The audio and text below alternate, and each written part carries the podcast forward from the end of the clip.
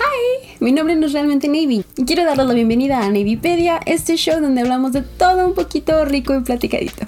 El día de hoy tenemos un episodio súper especial que no se va a repetir probablemente. Ya viene San Super Bowl, uno de mis días favoritos de todo el año, y este video está dedicado a esas personas que van a estar ahí viendo el Super Bowl porque tienen una carnita asada o lo que sea, pero que no tienen idea de lo que está pasando, no le entienden al deporte. I feel you, yo estuve en su lugar, pero ahora me encanta el deporte y me, y me, doy cuenta de que no es tan difícil, pero que no sabía de algunas cosas básicas, entonces se las quiero compartir el día de hoy para que no estén nada más así como que súper incómodos con el celular, nomás esperando que llegue The Weekend o algo. Entonces, sin más, vamos a empezar porque son muchísimas cosas y muy poquito tiempo. Básicamente el objetivo es que tú llegues a la zona de anotación de tu rival y que tu rival no llegue a la zona de anotación tuya. Similar a lo que pasa con el fútbol soccer, ¿no? Es como que, que la pelota llegue allí pero que no llegue allá.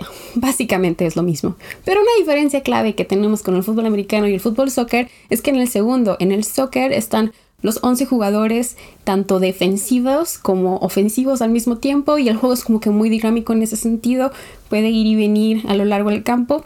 Pero en el fútbol americano no, como en el béisbol y en otros deportes, como que se toman turnos y entra la parte ofensiva del equipo o la defensiva, pero no entran los dos al mismo tiempo. Al inicio de cada partido de fútbol americano se juega un volado y el ganador tiene la oportunidad de decidir si quiere empezar a la ofensiva o a la defensiva.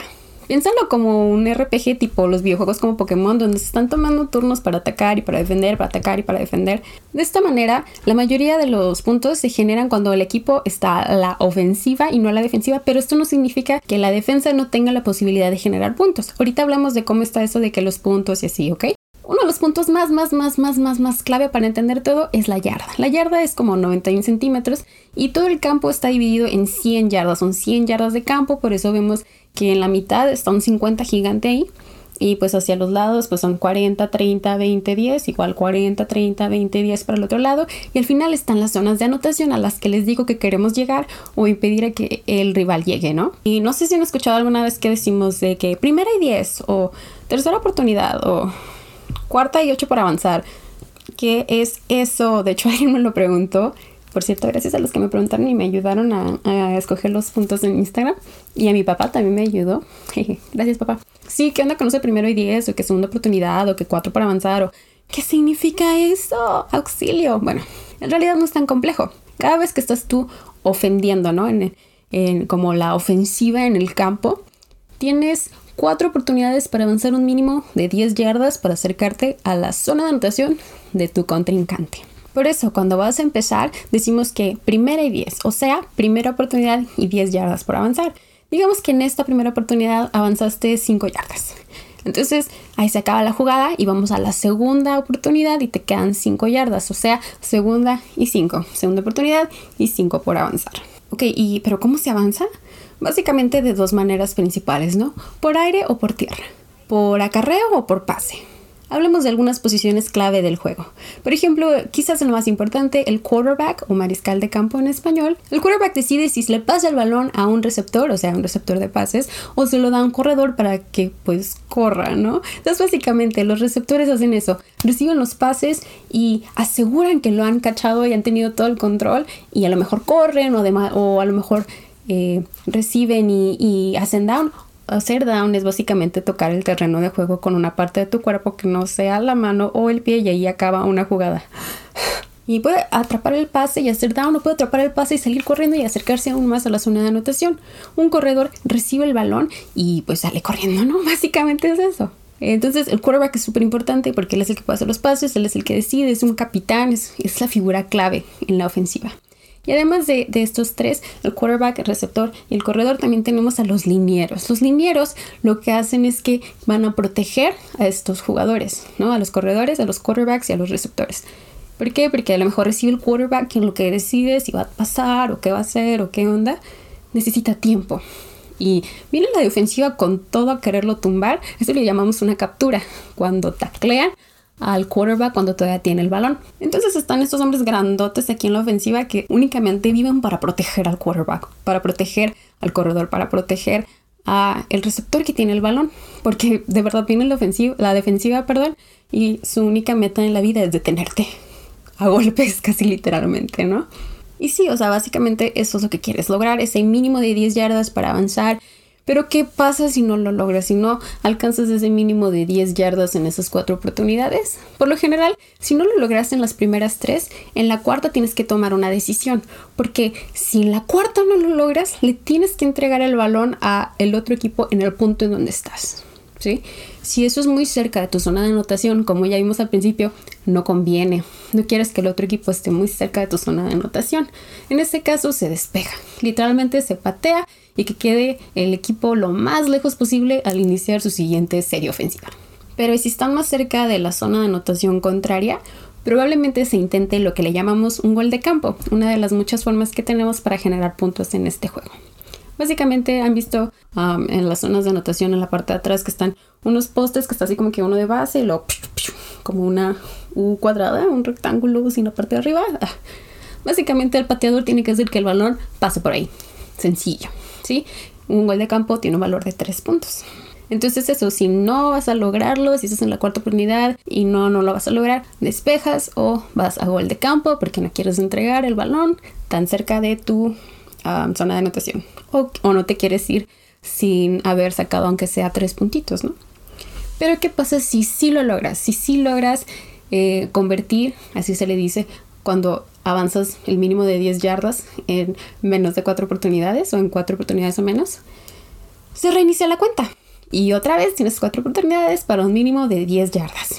Idealmente lograrás juntar tantos primeros y dieces como sean necesarios para que llegues a lo que es un touchdown. Un touchdown, seguramente este término ya lo has escuchado. Básicamente es como que la manera de generar más puntos en el fútbol americano y consta de que tú estés en la zona de anotación contraria con el balón totalmente en control. Ya sea que se haga un pase y un receptor lo atrape dentro de la zona de anotación poniendo los dos pies así súper claros dentro de la zona de anotación o bien que simplemente entre un corredor igual que tenga la oportunidad de poner los dos piecitos en la zona de anotación contraria. Hola, soy Gaby de edición y solo como una pequeña aclaración quiero decir que no necesariamente siempre tienes que pisar con ambos pies en la zona de anotación. Esto más bien tiene que ver para cuando hay sospecha de que el balón haya sido atrapado fuera o así como que en la línea. Entonces nada más es eso. A veces únicamente eh, pasa un cachito del balón y eso es suficiente. El chiste es que haya control del balón por parte de la persona que está haciendo el touchdown. Esa es la clave. Ahí disculpen y de vuelta al video. Y sí, o sea, es eso. Súper bien, súper padre. touchdown. Un touchdown tiene un valor de 6 puntos, pero a veces pueden ser 7 u 8. ¿Por qué? Bueno, cuando tu equipo logra un touchdown, se te da la oportunidad de ir por un punto extra o por una conversión de dos puntos. El punto extra es lo que suena. Un puntito extra si logras hacer, haz de cuenta lo mismo que un gol de campo, la otra es la conversión de dos puntos, que como su nombre indica, pues vale dos puntos. Y es como intentar un touchdown, ya sea por aire o por tierra. Y ajá, entonces serían seis puntos si hiciste un touchdown pero fallaste tu, intento extra. Siete si hiciste un gol de campo. U ocho si hiciste tu conversión de dos puntos. Entonces esas son nuestras formas principales de hacer puntos.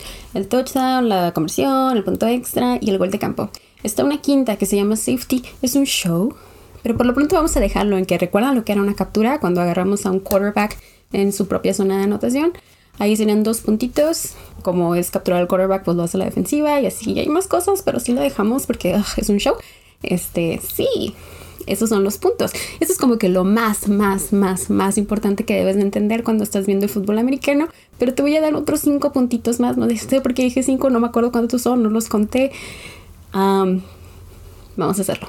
Uno, ¿qué es una pérdida de balón? Una pérdida de balón por parte de la ofensiva es cuando, bueno, la ofensiva pierde el balón. Y hay dos maneras en las que sucede. La primera es lo que le llamamos un fumble o balón suelto.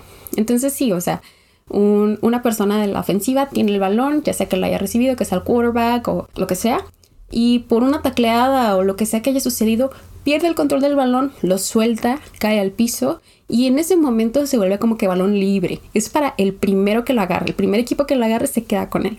Entonces imagínate si estás tú super padre en tu ofensiva, pum, pierdes el balón, lo recupera la defensiva. Ellos tienen la oportunidad ahora de correr hacia la zona de anotación. Incluso si no llegan, ya perdiste el balón, se acabó tu serie ofensiva sin ningún punto.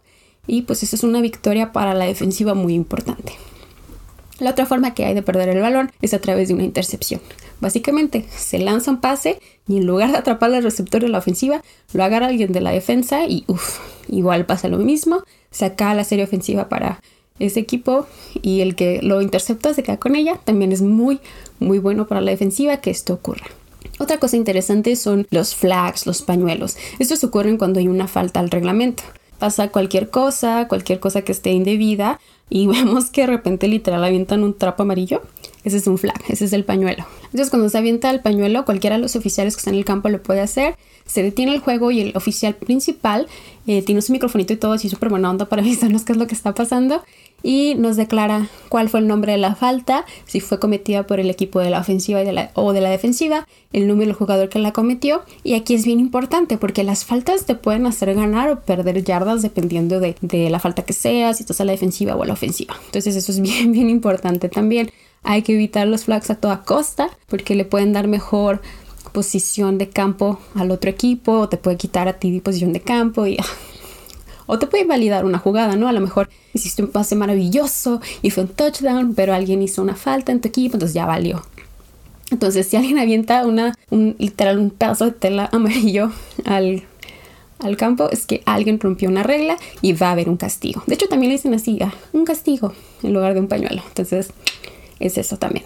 Y bien, ahora que estuve eh, por Instagram preguntando qué dudas tenían, muchísimas gracias por contestar y muchísimas gracias a los que sí son expertos y me ayudaron a escoger los puntos. Uno de ustedes me dijo así como que ultra sarcásticamente de, ¿a qué horas es el medio tiempo? Y, y dije, wow, o sea, esa es en realidad una muy buena pregunta. Porque el tiempo en el fútbol americano no pasa como el tiempo en el mundo real, se los juro. Se supone que un juego dura una hora dividida en cuartos, cuatro cuartos, pues sí, si son cuartos, de 15 minutos cada uno.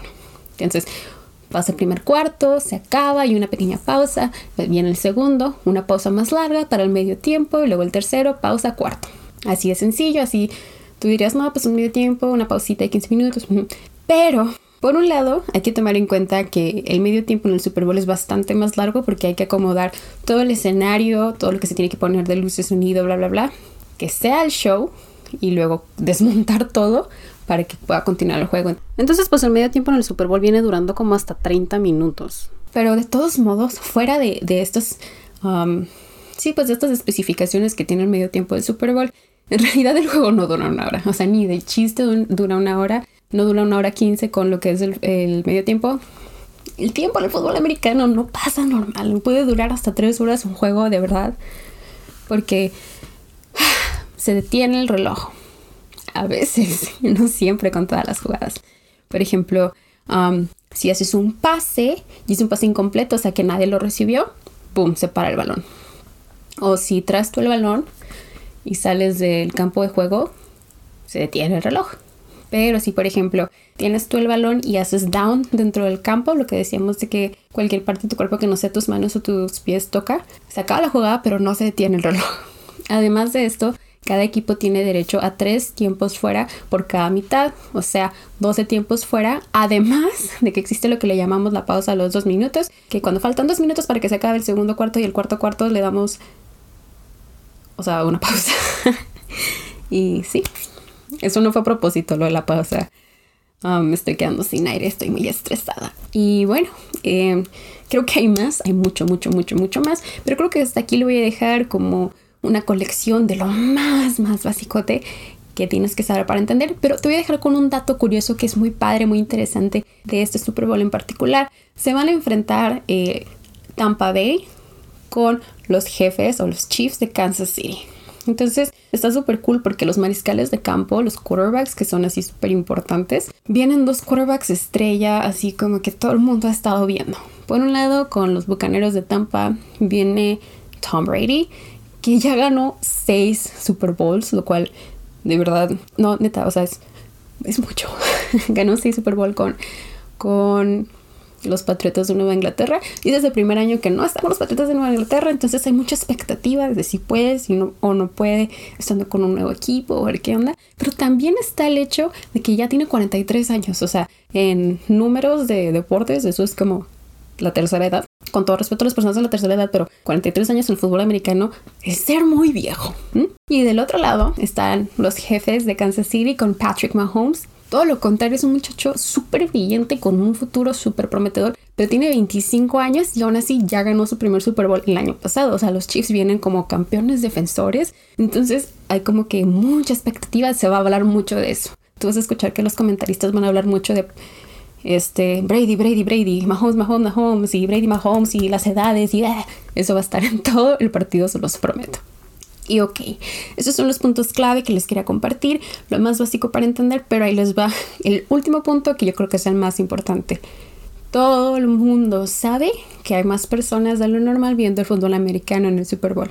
Todos lo sabemos, incluyendo los que somos más fans, incluyendo también a los comentaristas. Entonces, de hecho, incluso en los partidos regulares muchas veces se explican algunas cosas porque, como les digo, hay reglas bien específicas que incluso los más fans no conocemos. Pero ahora con más razón. Muy probablemente cuando haya algún flag o cualquier cosa lo van a explicar con más detalle. Incluso las cosas más sencillas, se los prometo, eh, que he visto el Super Bowl durante muchos años, son más comprensivos los comentaristas, se detienen y te explican con mucho amor y cariño y así. Entonces todo va a estar bien. Si los prometo, todo va a estar bien. Ustedes tranquilos, relajados, disfrútenlo. Como les digo, es una fiesta, es una fiesta. Y si al final de cuentas, pues quieres estar en su celular durante todo el juego, estás en tu derecho. O sea, sé feliz, la fiesta es para ti um, y para el que gane, ¿no? Imagínate qué padre ganar el Super Bowl. Igual creo que si estás entre amigos, entre familia, bueno, no salgan mucho porque pandemia, pero si estás entre gente que te quiere, creo que no hay mucha bronca si les estás preguntando. Aparte creo que eh, si viste este video con la intención de entenderlo mejor, ellos lo van a apreciar así como que, ay, no nos quiere molestar tanto, pero no es una molestia, con mucho gusto te ayudo. Y si te quieren hacer sentir mal por preguntar, mmm, I don't know, man. Y bueno, ya no les quiero quitar más tiempo este fue como que mi compendio de las cosas más, más, más, más, más básicas sin las cuales no puedes ver un juego de fútbol americano. Ah, pero yo creo que, pues sí, ya fue mucho, ya falló todo. De verdad. Ah, o sea, de hecho, o sea, esta es la segunda vez que grabo el video, porque la primera vez no se grabó bien el audio y luego grabé otro, según yo, para ahorrar tiempo. Y también el audio no sirvió, entonces lo tuve que borrar, lo tuve que volver a hacer. Además de que mi primer video yo muy feliz con ella y no me di cuenta de que se subía mal el archivo. Bueno, estamos aprendiendo, lo estamos haciendo con mucho amor. Y bueno, ¿a quién le van ustedes? Me encantaría saber, lo pueden dejar en los comentarios o ya saben, redes sociales, Navypedia, en todos lados, Instagram, Twitter, Facebook, um, en todas estas plataformas de podcast, obviamente en YouTube, subscribe, ya saben. Um, sí, ¿a quién le van ustedes? ¿Y cuál ha sido hasta ahorita su eh, show del medio tiempo favorito? Yo sé que yo tengo el mío. Creo que si Pasó algo interesante con The Weeknd. Podría darme un video muy interesante sobre los mejores, más interesantes uh, shows medio tiempo de la historia. Puede ser, tengo que investigar mucho. Sí sé cuál es mi favorito, pero habría que ver. Estará padre, es un buen tema. Díganme qué les parece eso. Y bueno, muchísimas gracias. Mi Wikipedia cumple una semana de vida. Una semana muy bonita. Gracias a la buena vibra, de verdad no lo esperaba. Yo dije, ahí va a tener como 15 views. Y luego como de esos 15, 4 dislikes. Y no sé, uno es muy inseguro cuando está haciendo estas cosas, así que les agradezco tanto apoyo, tanto buena vibra, de verdad no lo esperaba. Y pues esto lo hacemos con amor para ustedes. Y sí, muchas gracias. Disfruten el medio tiempo, disfruten de su botana favorita. Dato curioso, este es el día del año donde más guacamole o aguacate se vende en Estados Unidos. porque botana? Disfruten su guacamole, lo que se vayan a hacer, disfruten con su familia, disfruten el concierto, disfruten el juego. Como les digo, relájense, es una fiesta. Y pues bueno, bye, que la pasen bonito. Tengo que inventarme una frase para cerrar.